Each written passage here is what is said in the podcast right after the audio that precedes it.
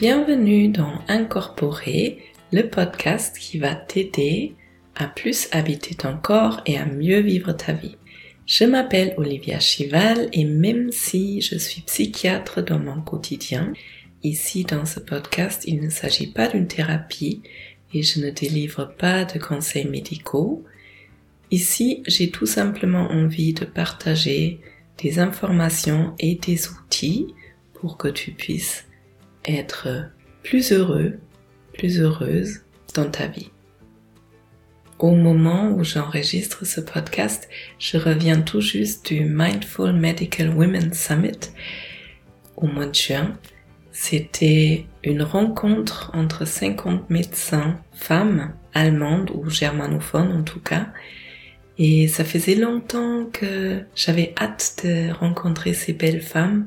On a commencé, je pense, autour de 2020 à se rencontrer via Zoom et à créer un réseau, un réseau entre médecins, euh, médecins femmes. On a toutes envie de créer une médecine un peu différente par rapport à ce qu'on voit, ce qu'on vit actuellement. On a envie de pluridisciplinarité, on a envie d'une médecine intégrative, d'une médecine qui est ouverte à d'autres façons de guérir, de soigner, d'accompagner on a toute une ouverture vers une sorte de spiritualité, une ouverture vers les médecines très anciennes comme la médecine traditionnelle chinoise, le shiatsu, l'ayurveda, la médecine avec les plantes, avec le yoga. On a envie d'une médecine où il y a moins d'hierarchie, où on a tous sur le même niveau pour communiquer, pour échanger et surtout on a envie de prendre soin des médecins. On a envie d'une médecine où les médecins eux-mêmes prennent soin d'eux et ont conscience de leur corps, de leur vie, de leur façon de travailler, ce qui n'est absolument pas, pas encore le cas aujourd'hui, ni en Allemagne, ni en Suisse, ni en France. Et donc ça faisait euh, deux ans qu'on était en échange via Zoom pour la plupart D'entre nous, moi, je n'avais rencontré personne à part une vieille amie de mes études qui m'a retrouvée via les réseaux sociaux et qui a décidé assez spontanément de, de se joindre à nous. Et on a vécu trois jours absolument merveilleux. On avait un beau programme dans lequel certaines d'entre nous sont intervenues pour former les autres. Par exemple, moi, j'ai présenté la thérapie sensorimotrice, la thérapie psychocorporelle que je pratique et dans laquelle je continue à me former. Il y avait une médecin qui a présenté des techniques simples et efficaces de la médecine traditionnelle chinoise, des points d'acupressure qu'on peut transmettre facilement aux patients. C'était super intéressant. Il y avait une médecin qui nous a parlé, qui nous a fait vivre carrément les principes de base de la médecine ayurvédique. Et après, on a passé du temps à faire du yoga, on a chanté ensemble, on s'est connecté, on a créé des vrais liens et on a passé pas mal de temps ensemble aussi à visionner, à créer des visions et à commencer à regarder comment on peut mettre ça en place de façon concrète. Donc c'était très très très riche et dans l'épisode d'aujourd'hui, j'aimerais bien te partager trois apprentissages ou trois thèmes qui m'ont marqué et que j'ai amené avec moi de cette rencontre. Et juste avant de commencer, j'aimerais bien te partager l'info que il y aura un nouveau tour de mon cours en ligne Ma sécurité intérieure. Donc si ça t'intéresse, pour l'instant je lance l'info et bientôt vous pourriez vous préinscrire sur la liste d'attente. Je pense que ce sera autour du mois de novembre. Donc c'est juste une information et si tu veux être au courant des projets et découvrir des techniques et des thérapeutes que je trouve intéressants pour bâtir une sécurité à l'intérieur de nous, il y a la possibilité de s'inscrire dans la lettre d'Olivia. C'est ma newsletter qui sort tous les premiers du mois et toutes les infos sont en dessous de cet épisode. Et donc, c'est parti pour l'épisode.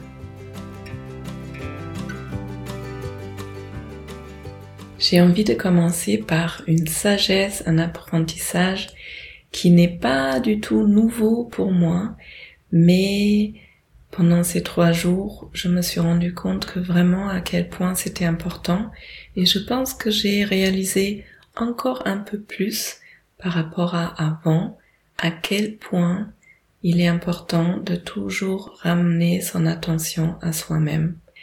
La toute première grande intervention, c'était une médecin, elle s'appelle Sabine Egger et euh, elle est formée en Mindful Based Self-Compassion, l'autocompassion dans laquelle je me suis formée également. elle a fait une très très belle intervention où elle nous a expliqué un peu les principes, pourquoi il est important d'avoir de la bienveillance envers soi-même, comment on peut réaliser ça, et elle nous a guidés dans une belle méditation qui a fait pleurer certaines d'entre nous parce que quand on arrive à avoir de la vraie bienveillance envers soi-même, souvent on se rend compte à quel point c'est juste, à quel point on en a besoin et à quel point on n'en avait pas jusqu'à présent. Et souvent ça peut toucher des belles émotions mais aussi du chagrin et du regret de ne pas avoir vécu ça avant. Et euh, même pour être bienveillant envers soi-même, la base pour tout, c'est d'être présent pour soi-même, dans soi-même. Si mon attention est à l'extérieur, si mon attention est sur d'autres personnes autour de moi, elle ne peut pas être là pour moi. Donc forcément, je peux être bienveillant envers quelqu'un d'autre, mais tant que mon attention n'est pas sur moi-même, je ne peux pas être bienveillant envers moi-même. Souvent, cette bienveillance, elle est confondue avec de l'égoïsme. Pour moi, il y a deux formes d'égoïsme. Il y a une forme d'égoïsme où je m'en fous de tout, je m'en fous de tout le monde, et je prends en compte uniquement ce dont j'ai envie, des fois même en ignorant les besoins des autres et en blessant d'autres personnes, et je trace sur mon chemin sans regarder à droite et à gauche. Ça, c'est du vrai égoïsme qui ne fait du bien à personne.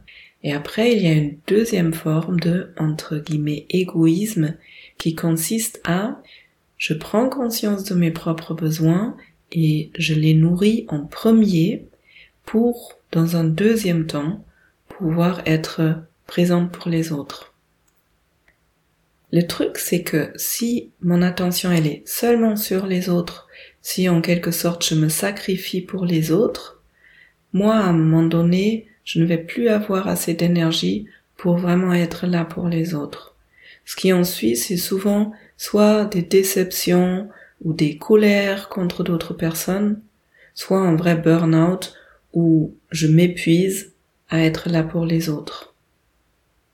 Une image qui est souvent utilisée, c'est celle de la tasse. Si j'ai une tasse de thé, et je veux partager avec quelqu'un d'autre, il faut d'abord que je remplisse ma tasse pour pouvoir verser à partir de celle-là. Si ma tasse elle est vide, je ne peux pas partager du thé ou quoi que ce soit avec une autre personne. Donc il est intéressant de bâtir ou de créer une présence à l'intérieur de moi-même, premièrement pour pouvoir me rendre compte de mes propres besoins et pour pouvoir les nourrir, il est aussi important d'être présente en moi-même pour pouvoir vivre pleinement le moment présent et pour pouvoir se réjouir de cette vie qu'on est en train de vivre et aussi pour pouvoir être là pour l'autre. C'est à partir du moment où je suis vraiment présente dans moi et pour moi ça veut dire avoir conscience de mon corps, avoir conscience du contact de mon corps avec le sol, avec la chaise, d'avoir conscience de ma respiration à l'intérieur de moi. Si j'ai toute cette présence dans mon corps, là je peux vraiment m'ouvrir, accueillir l'autre, aller en résonance avec l'autre, sentir ce qui se passe en lui au niveau émotionnel par exemple. Et aussi quand je vis des moments difficiles, ce qui m'est venu c'est quelque chose que beaucoup de personnes expérimentent, surtout nous en tant que médecins, mais c'est pareil pour tous ces métiers qui sont tournés vers le soin de l'autre, tout ce qui est infirmière, assistante sociale, aide-soignante, enfin, tous ces métiers où on a envie d'être là pour l'autre, où on a envie d'aider les autres. Quand je suis face à une personne qui souffre et qui ressent de la douleur physique ou émotionnelle, souvent c'est très difficile pour moi, pour nous, de voir ça, d'être face à cette douleur chez l'autre sans qu'on puisse faire quoi que ce soit.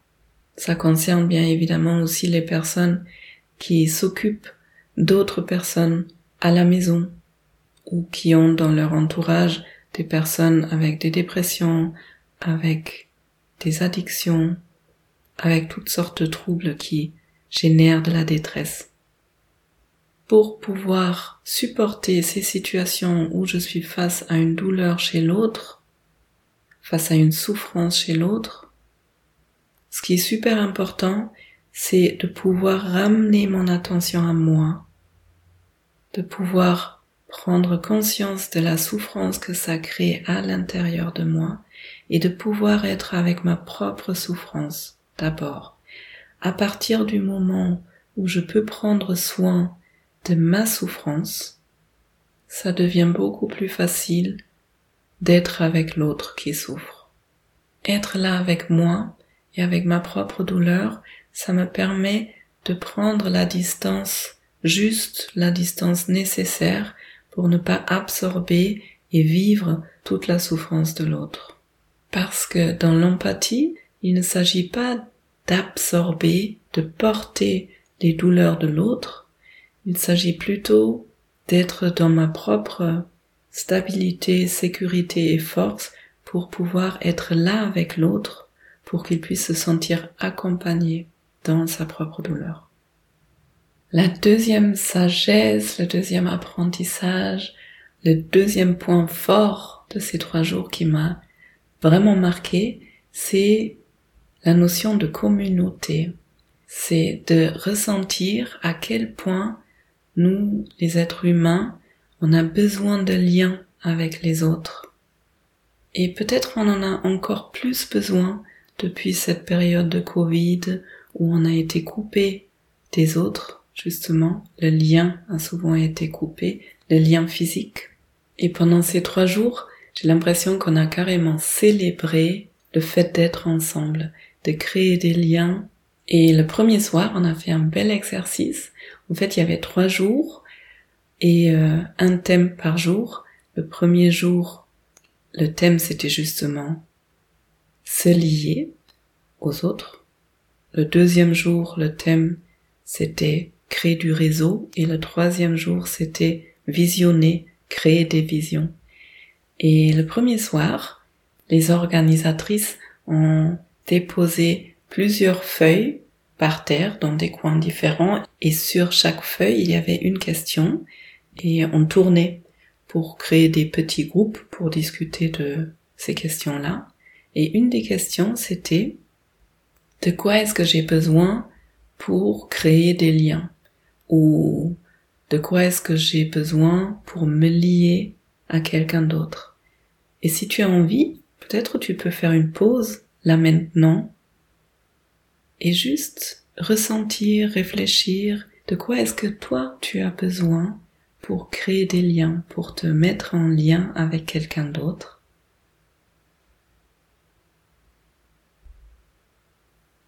Qui est venu assez spontanément chez moi, c'était premièrement la présence dont je parlais tout à l'heure. Pour être en lien avec l'autre, moi j'ai vraiment besoin d'être présente à moi-même, d'habiter mon corps, de vivre dans mes sensations pour pouvoir avoir une ouverture vers l'autre, pour pouvoir l'accueillir et du coup pour pouvoir raisonner avec lui. Et la deuxième chose dont j'ai besoin, c'est d'être vu. Donc ça, c'est par rapport à mon histoire personnelle, mais à partir du moment où je me sens vraiment vue par l'autre, je peux m'ouvrir et je peux créer des liens. Et en réfléchissant avec les autres, ce qui est sorti souvent, c'était aussi on a besoin de sécurité, de se sentir en sécurité d'un cadre sécure pour vraiment s'ouvrir à l'autre. On a besoin de se sentir en confiance avec l'autre. Et quelque chose de super important, pour créer des vrais liens, on a besoin de se montrer vulnérable. Ça, c'est souvent difficile. Dans les relations humaines, on a l'impression que si je me montre vulnérable, je vais montrer mes faiblesses et je vais être faible, l'autre va me voir comme faible, alors que c'est le contraire. Si moi je m'autorise à montrer ma propre vulnérabilité, premièrement, ça invite l'autre à faire la même chose, à se montrer aussi vulnérable, et deuxièmement, justement, ça demande beaucoup de courage et beaucoup de force de montrer sa vulnérabilité. Donc au contraire, les personnes qui se montrent vulnérables, en général, ce ne sont pas du tout les personnes faibles, ce sont les personnes qui ont beaucoup de force en elles. Et à l'envers, vous pouvez réfléchir et penser à certaines personnes, en général les personnes qui ont peur de montrer leur vulnérabilité, qui la cachent ou qui la surjouent avec autre chose, c'est des personnes qui n'ont pas beaucoup confiance en elles-mêmes et qui du coup ont des difficultés à se montrer entièrement aussi dans leur vulnérabilité. Donc, pour créer des vrais liens, on a besoin de se montrer vulnérable. Et c'était ça qui était tellement chouette pendant ce week-end. On était nombreuses, on était 50 personnes et en même temps, on a toutes traversé les études de médecine, on a toutes déjà géré un quotidien de médecin qui franchement est tout autre que facile. Et j'ai l'impression que toutes ces femmes, elles avaient une vraie structure en elles-mêmes, elles avaient des vraies forces, c'était des femmes fortes, et à partir de cette place structurée et forte, elles ont pu se montrer dans leur vraie vulnérabilité. On a créé un cadre qui était vraiment sécure autour de nous et vu que chacune de nous s'est vraiment montrée comme elle est réellement, on a pu créer des liens extrêmement intenses, riches et fortes. Et j'ai ressenti ça comme extrêmement précieux et rare. Et le troisième apprentissage pour moi, c'était encore une fois à quel point le corps, il est dans le centre de tout. Et je pense que dans la médecine du futur, il y aura beaucoup plus la présence du, en anglais on dirait mind, body, spirit, holism. C'est l'entité entre l'esprit, le mental, le corps et l'âme. Qu'on considère l'être humain dans tout ça et qu'on va pas traiter uniquement le corps, par exemple, ou uniquement ce qui se passe dans le mental, dans le psychisme, mais l'être humain, c'est un tout. Et le corps, il est central dans tout ça. Ah oui, du coup, j'y repense que j'ai oublié dans le point numéro 2, c'est l'unité et la communauté. On peut la ressentir au niveau physique. Les émotions, le lien avec l'autre, on peut le ressentir sous forme de sensation dans le corps.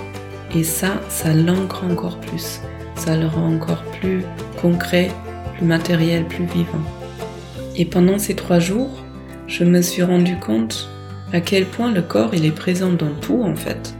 Dans notre programme, on avait des moments de présence de méditation, on avait une médecin qui nous a fait un bain de son, du yoga, de la résilience justement, de la bienveillance pour les médecins. On avait une médecin qui nous a fait danser à l'africaine. Il y avait deux médecins qui nous ont amenés dans la nature pour nous parler des herbes qu'on peut utiliser dans le quotidien pour guérir, pour soigner. Il y avait mon intervention avec la thérapie psychocorporelle. Il y avait de l'ayurveda, la médecine traditionnelle chinoise, une cérémonie de cacao avec de la danse, du yoga sur les hormones, du yoga thérapeutique autour du thème des hormones. Et dans tout ça, c'est le lien en fait entre le corps, le mental et un certain niveau de spiritualité aussi. Donc je pense que ça, c'était un vrai apprentissage pour moi. Premièrement, de voir à quel point le corps, il est vraiment central dans tout. Et deuxièmement, surtout en médecine, que c'est pas quelque chose qui est coupé, que c'est vraiment quand on lit les trois dimensions qu'on arrive à une médecine holistique, une médecine intégrative, une médecine qui prend en compte l'être humain dans son entité. Voilà les trois grands sujets que j'amène avec moi. Donc il y avait la présence à soi-même, il y avait la notion d'unité, de communauté qui est tellement importante pour l'être humain, le lien avec les autres qu'on peut ressentir dans le corps et l'ensemble du corps, de l'esprit et de l'âme. Voilà mon retour du Mindful Medical Women Summit. Vous pouvez les trouver d'ailleurs sur Internet, sur Instagram si vous voulez découvrir des chouettes médecins, des super femmes avec tellement, tellement de savoir, de sagesse et avec cette ouverture d'esprit de pratiquer la médecine un peu différemment. La plupart d'entre elles, c'est des médecins germanophones. Il y en a qui parlent français, il y en a, bon, je pense, on parle tout anglais.